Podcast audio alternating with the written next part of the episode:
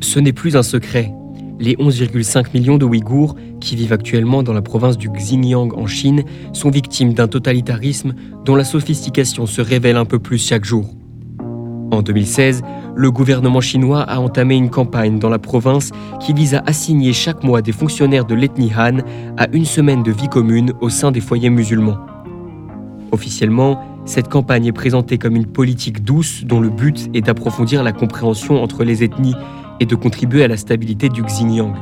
La réalité que tentent de masquer ces formulations officielles, c'est bien celle de l'asservissement de tout un peuple.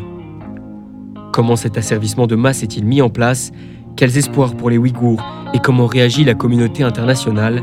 Vous écoutez Gamma Nouvelle, je suis Lucas Bezem et on va vous répondre.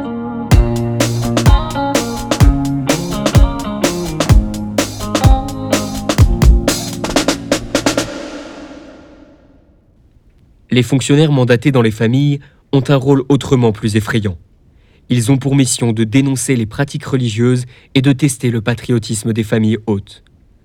Cette opération survient dans un contexte d'internement systématique des Ouïghours au moindre prétexte et au nom de la lutte du gouvernement contre le terrorisme, le séparatisme et le fondamentalisme. L'oppression et la surveillance au sein même des foyers musulmans n'est que la suite logique d'une politique de colonisation du territoire ancestral ouïghour et d'accaparement des richesses au profit des Han. Et cette politique se fait au mépris même de la constitution chinoise, qui affirme pourtant l'autonomie de ses provinces. Ainsi aujourd'hui, la Chine pousse encore un peu plus cette politique, et au-delà de l'occupation des foyers, elle vise l'occupation des esprits. En effet, une politique d'endoctrinement massif est déployée sur le territoire. Derrière le nom officiel de transformation par l'éducation, le gouvernement de Xi Jinping met en place des centres de détention et enferme près d'un million de Ouïghours. Dans le même temps, la culture ouïghour est niée, la langue est presque effacée des cursus scolaires et la violence à l'égard de son affirmation est systématisée. C'est une violence qui se caractérise par une absence de limites pour ce qui est des moyens employés.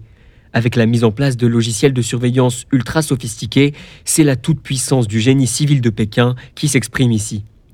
D'ailleurs, des images satellites ont permis récemment d'identifier près de 260 structures aux caractéristiques des centres de détention, dont la construction date seulement de 2017.